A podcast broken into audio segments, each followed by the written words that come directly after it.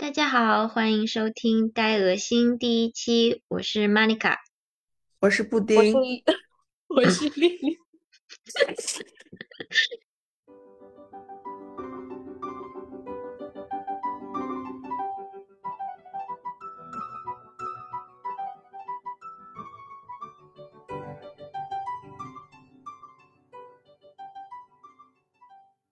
大家自我介绍一下吧。布丁，你先说。自我介绍啊，我的话呢是，呃，二零一七年从美国的华盛顿大学毕业，然后当时呢读的是国际研究和俄罗斯语言文学专业，后来毕业之后去了哥伦比亚大学读俄罗斯研究，那么现在呢是在澳大利亚的墨尔本生活，主要的工作其实嗯算是自由职业者吧。嗯，好的。嗯，那丽丽呢？大家好，我是丽丽。嗯，我也是，就是跟布丁和莫妮卡一样，是一七年从美美国华盛顿大学毕业的。啊、我当时的专业呢是亚洲研究以及呃日本语言文学研究。呃，我在那个本科毕业之后呢，去了日本早稻田大学进一步进修研究生，然后就是在二零年的就是这个疫情刚刚开始的时候，回选择了回国来到上海，但是我现在的职业 跟我学的专业是毫无半点关系，我现在是在金融专业、金融职业这方面。好的，嗯我也是二零一七年跟他们两个一起从华盛顿大学毕业的，然后当时我是心理学专业，然后辅修了一个日语，嗯，之后呢就在哥伦比亚大学学社工 social work 这个专业，后来就留在纽约工作，到现在已经快三年了。我们今天第一期就是想跟大家分享一下我们每个人的学术旅程，到现在我们是怎么选择的这个学校，然后为什么来了美国，嗯，以及为什么选择了这个专业啊，希望能够给大家一些想法，呃，不是灵感。哎，都可以 思考。我觉得可能还包括我们后来的选择，为什么要离开美国或者留下来？我觉得这也是一个还挺有意思的话题吧，因为毕竟我们每个人的选择到最后都是不一样的。嗯，我先想问大家一个问题，就是 U 大不是你们当时升美的时候的 dream school 吗？不是，我我也不是。我也也不算是吧，可能算第二 dream school。对的，就是我我觉得其实这个选择还是比较玄学的。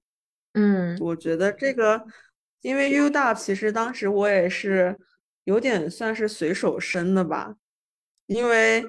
一个是想着去西雅图有一些远，另外一个是当时对于 U 大它确实没有很多的概念。我的 Dream School 有两所，一个是 Johns Hopkins，另外一个是 Maryland，不对，是 William Mary College。但是因为。这两所呢，当然可能是因为就是一些成绩的原因，到而且包括我当时选择的专业的原因，就也是没有录。后来是录的其实是加州系的 UC San Diego 跟 UC Barbara，Santa Barbara 吧。嗯这两所学校，然后包括 UW，但是因为 UW 我当时的第一次选择的专业呢，其实是物理和航空工程，就是跟我现在学的完全不一样。对，我当时就想着，因为。对，曾经是个理科生跟工科生，然后因为西雅图有播音嘛，然后就想着可能说在读大学的期间呢，可以去播音实习工作，所以就想着近水楼台先得月，就去了 UW。嗯，我的话是，呃，因为我之前就是初中、高中一直是在国内上的，我老家那边是到了高二左右的时候，然后才，嗯，家里面决定说是要出国，所以我其实一开始对于美国这些大学都不是特别有这方面的了解和研究，也是就是中介啊，还有就是培训机构的老师会讲，比如说强大的加州系列啊，还有什么常青藤学校啊。然后不是会给我们那张表格的嘛？就当时什么世界排名什么五百，当时就想着说肯定是要升前一百的学校的，然后在前一百学校里面挑，然后就发现 UW 这个学校，它其他不说，它的校园环境是真的好啊，但是真的很漂亮，很漂亮。嗯，对，同意。是的，就是不后来其实就是去哪里玩，比如说去纽约玩，还有去什么芝加哥玩，去看了一下他们那边的学校，真的没有一个学校能像 UW 这边一样，就是把那种景色跟学术就是融合在一起的感觉。我觉得这方面做的特别好。我觉得 UW 应该给我广告费，说实话。我觉得是应该给你广告费的。我当时其实选择有一个原因也是因为有樱花。就是很美，对，当时我我高中在纽约旁边的村子里嘛，然后我周末会上来纽约市玩，就是觉得纽约特别的脏，特别的乱，所以我申请大学的时候我就特别不想留在这边，尤其是冬天也特别冷，下大雪，所以。高三那一年，就十二年级的时候，我就和我的一群大学同学，不是大学同学，是高中同学，一起去了西岸，就是从底下加州那边一路，呃，玩了几个城市看大学，就是有去看 UCLA、UC San Diego、UC Santa Barbara，然后上去去了 UW，呃。当时其实我的第一梦校是 UCLA，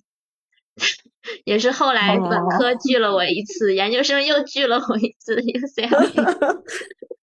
反正就是说明你跟 UCL 没有缘分。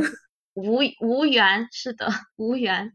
呃，其实最后到了 UW 的时候，就是觉得校园特别美。对我当时选择 UW 有一个点，是因为我很讨厌阳光充沛的地方。所以说，我当时申请加州系是因为它排名比较前，但是我后来一想到在 San Diego 那种地方待四年，我就会疯掉，所以就选了雨水比较充沛的，对，雨水比较多的西雅图。其实这个我觉得还是蛮有趣的，因为呃，我其他的不太了解，但是就是像是我们就是从。嗯，国内高中就是申请去美国本科的，呃，这些学生其实会很在意排名，就是会想越高的排名越好。像我当时呢，我就是我是也是被加州一个 Davis，它是一个偏农村的一个地方，呃，当时是录我的，然后它的排名我记得当时是比 UW 高的，就是相当于比如说一个是三十来名，一个是四十来名这样子。呃，当时首选是 Davis，但是就是我们是我后来是因为看了一下他的专业还是偏。比如说是呃化学啊、生物啊这方面的，呃，所以后来还是选了 UW 嘛。但是我觉得其实可能如果选 Davis 的话，那边的环境我是不太适应的，因为我也是一个没法长时间照太阳的一个人，就是照太阳就会死的那种吸血鬼体质。西雅西雅图这个就雨水充沛的感觉就很棒。就我觉得其实我们大家升学校排名很重要，但是我觉得可以把环境因素考虑进去。像是我有朋友他后来是去那个安娜堡那边嘛。中年大雪，其实这方面他肯定是生活上面，除非他就是很适应啊，就是他那个雪就是可能是到靴子那个就是小改那个小腿的那个地方，然后他就是。嗯每天上学他就是基本是在室内待着，他没法到室外去，因为室外就是茫茫积雪，你都是走室内的通道，就是全是暖气充沛那种。这个我觉得还是可以考虑一下环境因素的。比如说在加州呢，你肯定就是得学车，要不然你去哪儿都不方便，因为那边土地特别辽阔，然后交交通相对没有那么发达。然后你可能喜欢阳光海滩，那你就要多晒太阳。就我觉得这个因素，环境因素还是蛮重要的。就是你可能当时就特别像我这种，就是没有就是在美国，当时还没有去过美国的人。对环境不是特别的有概念，你当时可能觉得说是排名是最最最重要的，可是我觉得真正的学起来的还是环境很大一块的那个影响因素。对对对对对，我很同意这一点，因为我觉得你要在一个地方生活四年的话，你要保证你能够喜欢这个地方，不然的话你会过得很辛苦。像我其实是有在申请 PhD 的，就像你说安娜堡是一个让我觉得非常复杂的城市，因为。University Michigan 它非常好，在学术方面是属于美国顶尖，有些专业是 Top Five 的，所以说我根据这一点是应该申请的。但是我也是听朋友说，也包括是有去关注一些，比如说天气预报啊，跟一些帖子，就是说天气非常的冷。我觉得这个我也受不了，所以说我对这个是不会再考虑了。是的，就是毕竟学学校其实也成为了到时候生活的一部分。对，而且我觉得西雅图这个城市比较好的就是它的 downtown 是是热闹的，而且也其实范围挺大的，不像在 San Diego 或者 Santa Barbara，他们真的是比较小的城市，就相对于西雅图来说。所以就是它既结合了一些有一些大城市的那种繁华，你有地方去可以去玩，然后也有呃环境也好，也可以去亲近大自然那种。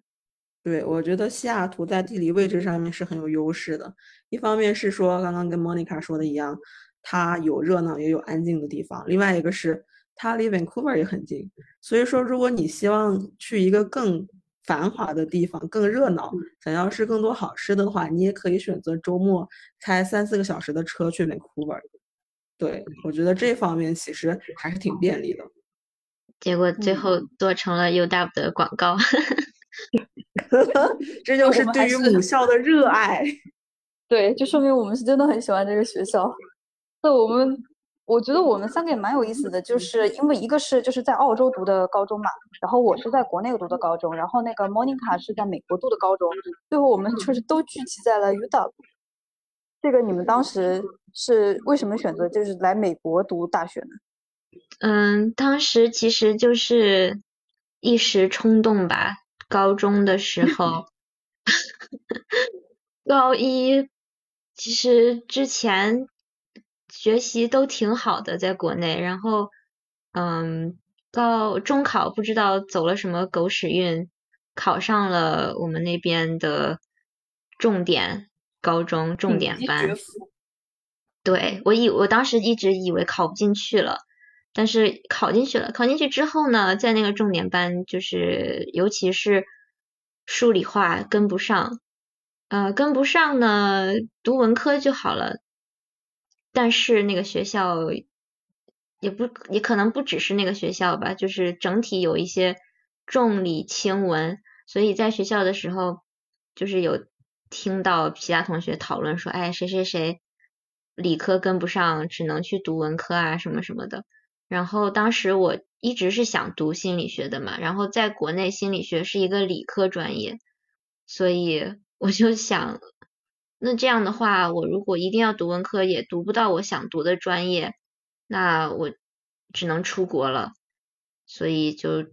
选了选择了去美国，嗯，读了高中，读了两年，然后就一直到现在了。嗯，那你就是从那个时候就想好，就是不管 dream school 是哪里，至少你的 dream major 就是一直都定好的。我觉得这个蛮棒的。对，嗯。当时就是看犯罪心理嘛，就觉得对这方面特别感兴趣。嗯，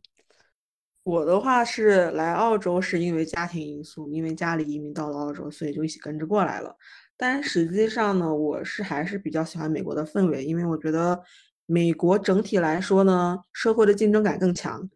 就算卷吧，就我其实还是挺享受卷这个氛围的，会让我觉得生活很有冲劲，很有干劲。来了澳洲这边就也不说摆烂，但是大家整体都非常的宁静祥和，我觉得这样的生活很没有挑战性，所以想去美国。当然去英国也可以，因为我们当时上高中的时候，我们老师非常反对我去美国，因为他特别讨厌美国，他觉得你明明有机会去英国，为什么不去呢？但是对于我来讲，一方面是我觉得，因为我想读。天体物理这方面的东西的话，美国的确在这方面会比较强势一些。另外一方面是我呢，也是喜欢像冷战历史、国际关系这方面的东西，就觉得美国在这方面可能说跟这个世界的联系更紧密。我也是希望能从这个角度来了解美国社会，跟了解这个世界，所以才决定去了美国。我有一个点，其实是我上高中的时候是想转学去美国的。我当时申请了，还没有申请，但是我有做研究，然后当时在有咨询一些中介，看能不能转学去美国。后来被因为一些现实原因，所以选择放弃，但就是抱着这样的一个梦想，一定要去美国，所以就去美国了。嗯，哦，然后我这边的话就是属于就是当时当时好像我就是出国去玩的话，我都只去过澳洲还有日本两个地方嘛。然后对于美国、英国这方面其实都不是特别了解。但是呢，我记得我们那一届就是一三年毕业、一二年毕业这一届高中生呢，我们是就我个人感觉啊，是有一个就是留美的一个趋向的。就是大家如果说说到留学的话，第一反应都会是去美国。呃，可能研究生这方面就是选择去英国的比较多，因为英国那边的话，它那个研究生会时间短一点，相对来说性价比比较高嘛，因为研究生也肯定更贵一点。然后，但是说到本科的话，很多人第一反应还是去美国留学，所以我当时其实都没有在考虑说是要去别的地方，基本上是第一反应我们去找中介，然后我们去找培训机构，都是第一反应就是去考托福，没有说是去考雅思，然后就是来了美国，所以就是完全是一个盲人摸虾，一个开盲盒的状态。你是完全没有考虑过要去英国读书吗？我那个研究生的时候，本来是想要升一下伦敦政经的，然后后来我就是查了一下英国这个天气，我发现跟西雅图是比较接近的，都是就是相对来说阴天会比那个太阳多的时候要多一点嘛。然后我想着还是要去一个不一样的地方，再加上我的专业还是偏亚洲一点的，最后还是去了日本。嗯。那你当时为什么选择了日本研究日本文学这个专业呢？为什么要选这个专业啊？就是对啊，呃，因为我记得最开始的时候，你好像是说是要学经济的。对对对，因为我父母都是比较支持我学经济的，而且说说实话，肯定是你经济学或者说是金融学，你毕业的话工作是更好找的。呃，我我感觉总体来说。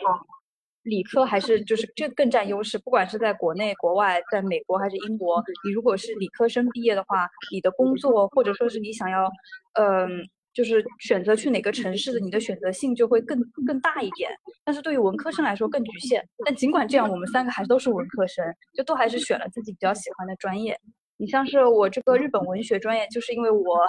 呃，很喜欢日本文学嘛，日本文化，当时就很喜欢的。那。你们两个都是来西雅图读大学才第一次来了美国，对，有什么第一印象吗？我的话其实不是第一次来美国，我上初中的时候是跟学校游学，当时来了美国一次，当时当然是去大城市嘛，像 L A 啊，然后还有去纽约啊什么的，但是没有去过西雅图。那么对大城市的印象其实就是大城市嘛，就是。普通的那种国际大都市，所以说对西雅图其实是没有很多概念的。所以说我当时到西雅图下车之后，被西雅图的破旧给震撼到了。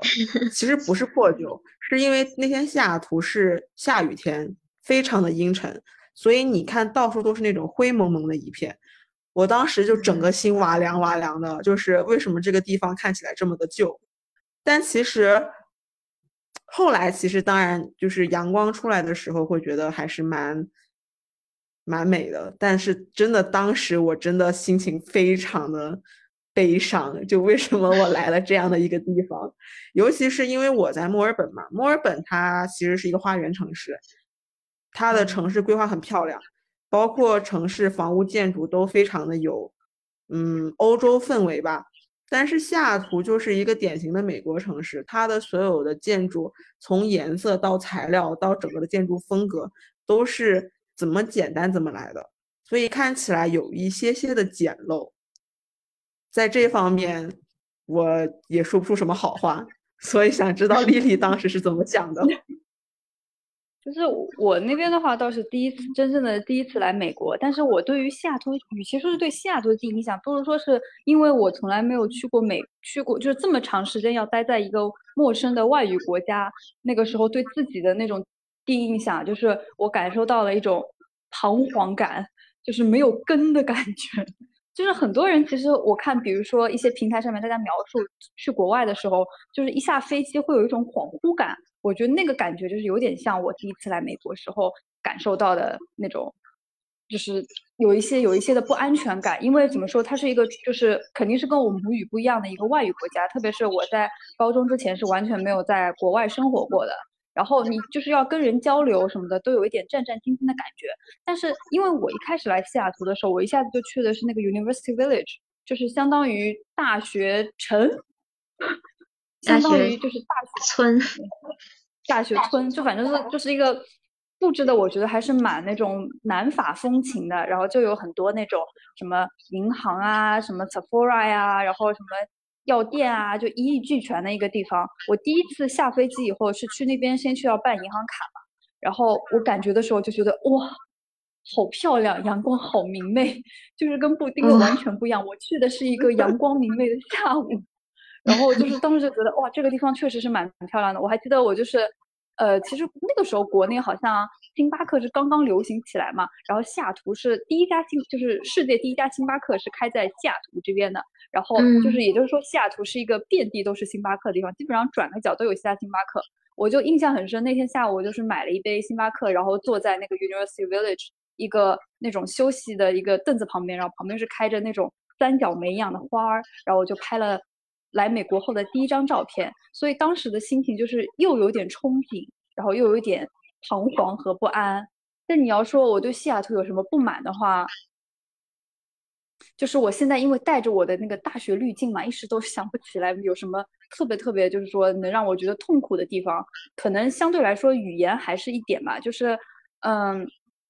他们还很多时候交流还是有一些俚语，或者说是在课本上没有学到的那种。那个呃英语用法的，所以一开始去的时候就是还是很不适应的。哦，你这么一说，就是我觉得就是西雅图就是街上那种流浪的那种 homeless 什么的也是蛮多的，就是没有说不好的意思啊，但就是第一次去的时候会被吓到，因为他们 homeless 他们就是全身就是会有那种 homeless 特别的装扮，比如说要就是辫子会变得很那个蓬松啊麻乱，对，然后身上散发着一股特殊的。药草的香味，药草的臭味，对，有有时候还会对你进行一些骚扰行为。嗯，是的，我觉得这个也是我当时对西雅图印象会不好的一方面吧。但是当然，就因为你在这个地方慢慢生活久了，你会慢慢的爱上它，因为它确实是在阳光好的地方时候是非常漂亮的，就是有一种风景如画的感觉。尤其是它那附近也有有山有水，所以说有的时候你傍晚。在那附近的时候，是能够看到夕阳里面这个湖对面的灯光慢慢亮起来的。就这个时候，就感觉明明太阳还亮着，却能看到星星，就非常的美。我特别喜欢这一点。而且我最喜欢就是校园，就是那边就是可以看到雪，就看就是天气好的时候可以看到雪山的。是的，对我也想说这个，真的很喜欢。对的，特别是四月份就是在飘樱花的时候。对。都能够远远的看到那个山上尖尖的那个雪山的角，好像咱们说着说着还是它的优点比较多。那那莫妮卡可能就是滤镜吧？对，我觉得其实带了我们的青春滤镜吧，因为这大学四年就是最就是向社会人过渡的那几年，其实是真的蛮快乐的，还是会带了一层自己的这个默默的滤镜。那我就比较好奇，莫妮卡，因为你之前也是在美国读过高中的话，你去西雅图有什么感觉？嗯，就西雅图的一切一切脏乱差和纽约比起来都是小巫 见大巫。对。那你当时到纽约是什么感觉呢？刚刚来美国的时候。嗯，来美国其实因为我上的高中。它不是在纽约市里面，它是在纽约市北边一个相对 suburban 的感地方。嗯，跟我想象中的就是美剧，尤其那时候《Gossip Girl》特别火，所以 跟我想象中的环境一点都不一样。来了纽约之后。直接从 JFK 机场，我住家就把我接回那个村子里。村子里环境就是特别好啊，一大片的山，然后可以也能看到熊啊、鹿啊那些，其实跟外州也差不多。但是就是一旦坐火车来到曼哈顿，呃，就一下感觉怎么这么脏。所以其实去西雅图的时候，第一次呃春假过去旅游，我们去旅游嘛，所以住在 downtown，然后还去了 Space Needle 上面那个餐厅吃饭，就觉得环境好好，可以旋转餐厅看底下的风景，而且那个旋转餐厅可以看到西雅图靠海的那个那一片，就晚哦上对那片真的很美。对，很美。嗯，然后尤尤其是我我也是春假那会儿去，就是有樱花，而且那天也没有下雨，所以印象特别好。后来真的那就只有我碰上了下雨天。是，嗯但是你碰上的是寻常的西雅图，我们碰上的是欺骗版本的西雅图。就是西雅图，就日常就百分之八十的时间吧，都是那就是阴阴的这样子。嗯，倒也没有那么夸张啦。但我觉得我它感阴阴的觉也没嗯。关系啊，就它不是那种嗯。就是很压抑的那种阴沉色调，是我觉得就是有点像，就是江南水乡那种味道，就是啊飘着一层薄薄的雨，然后路上的嗯行人都懒得撑伞，谁撑伞，对别人就会投向你投向异样的眼光，这样子。你的滤镜好厚呀。就是我其实就说句斗胆，就说句呃就很斗胆和 personal 的话，我个人就是觉得西雅图会比较接近国内杭州这个城市，就是它的氛围，包括哦当地居民的性格，嗯就都是温温婉婉，然后也不是特别性急。你像纽约的话，我觉得很有意思一点就是在纽约和在西雅图，你叫出租车，出租车的性格和他开车方式不一样的，就是西雅图就是宁嗯愿你。过就不要不要那个这个绿灯，我就红灯多等一下。然后纽约的就是出租车，就是全程就放着迪迦呼那个音乐，就是 非常的横冲直撞。对我来纽约之后就遇到 cultural shock，然后第一次这么多年来第一次坐出租车的时候，司机按喇叭了，然后我就好 当时我还碰到过，就是直接把那个车窗摇下来，然后对着他们在那骂，然后哦。开灯啊这样子，对，然后我那时候才就意识到跟西雅图，完全不一样。那这么多年在西雅图没有人按喇叭，从来没有意识到没有没有没有没有，我曾经学车的时候被按过喇叭，然后被人下来骂了一顿，啊！天就可能说 我就恰好遇上了西雅图最不美好的那一面吧。你最暴躁的那个司机被你遇到了。对啊，那为什么你觉得纽约这么脏乱差，最后还要去纽约读研呢？莫妮卡，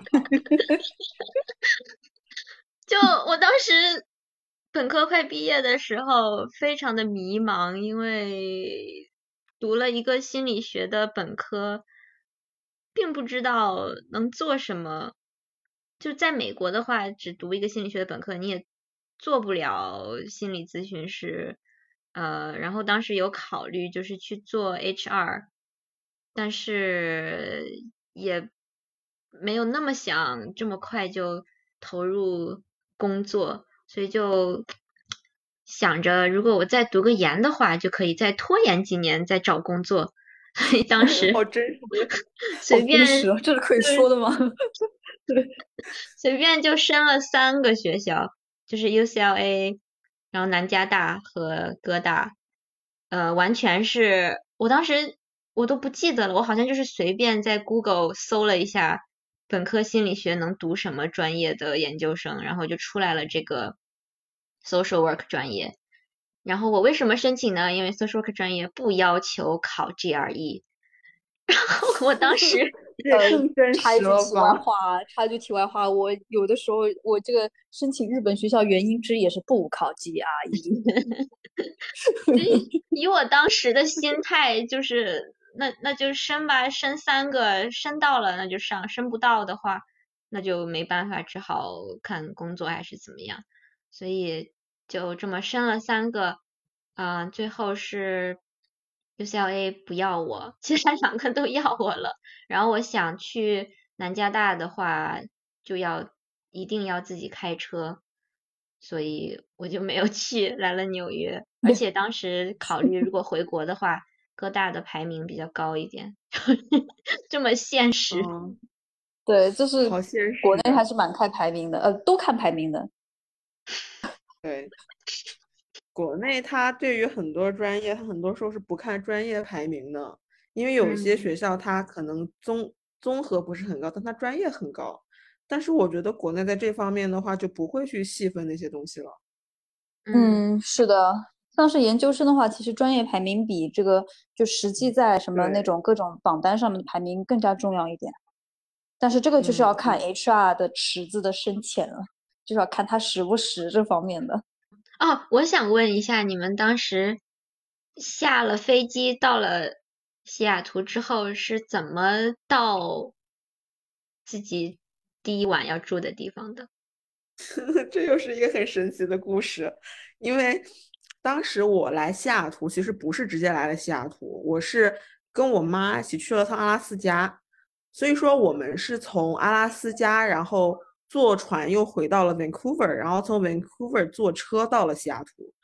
但是我们俩是跟团的，所以说跟那个团他不可能把我送到 UW，所以他那个 bus 把我们 drop off 到了一个高速公路边上。啊 然后，对，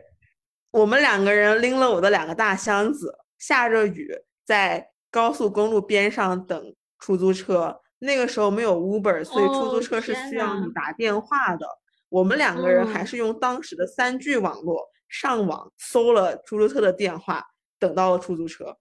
然后那个出租车呢，它呢还绕了点儿路，它是从，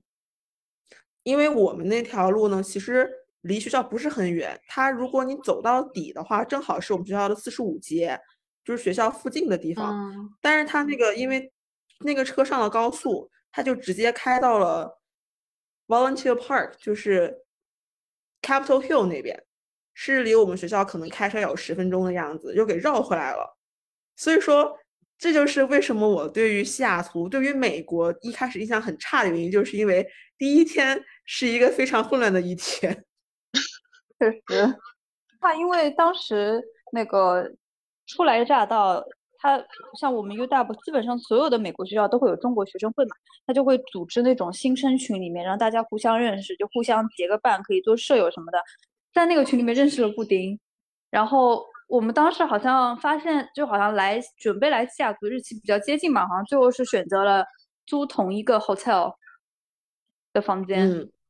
对，哦，我当时迷之自信，就是因为在美国读的高中，然后我不知道怎么想的，没有去找这些组织。然后我知道当时你们就是比我来的早，你们夏天就来，然后有读那个提前什么准备的那个哦，是的，所以你们都认识的比我早。然后我到了开学秋天才来，就是很很神奇的才能认识你就很到你们。自信啊，对啊，真的但是但是你当时。没有 来参加那个 orientation 吗？因为我记得是要提前十天来的。我们九月二十号开学，应该是要九月十号就要到学校，然后进行一个 orientation。有啊，我有参加，就是有有在那个体育馆那里有一个入嗯学，那个我有参加。那你来 UW 之前，就是有比如说想办法，就是认识一下在 UW 的朋友，或者就什么功课都没做，就很自信的，就是拿没着行李有箱就上了。没有啊，我就迷之自信啊。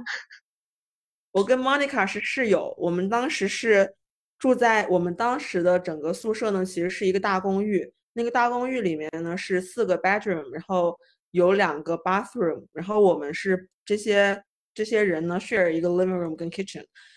结果 Monica 她是在我那个 bedroom 旁边那个 bedroom 里面的，她是在我旁边那个卧室里面，所以说我们当时拿到这个宿舍的分的那个列表的时候，我看到了有一个人的中文名字，想去认识他，但是呢，我在大群里面问过了，没有这个人，所以我当时就很疑惑，就是这是一个什么样的人，抱着这样子喘喘不安的心情，等到了莫妮卡。喘不安，惴惴不安。哦，文 就对不起，我的文化水平有一些欠缺，就是怀着我惴惴不安的心情等到了莫妮卡。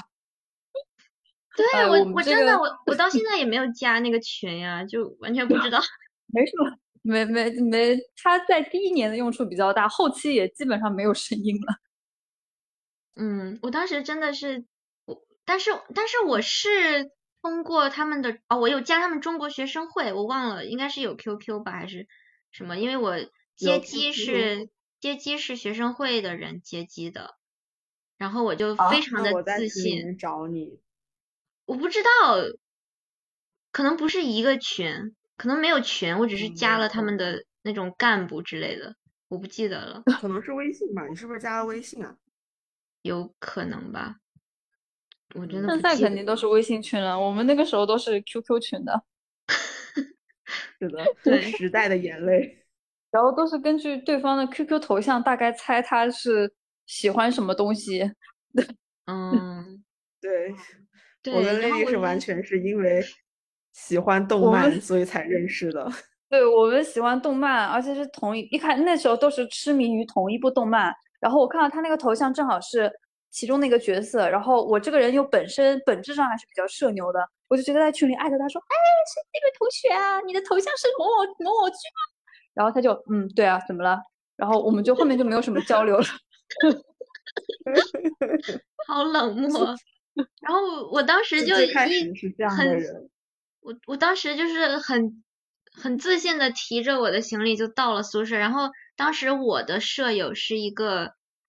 当地的白人，然后我一进去就还挺社牛的，就跟他打招呼，然后就问他，哎，要去哪里办学生卡？然后他就 拿着手机，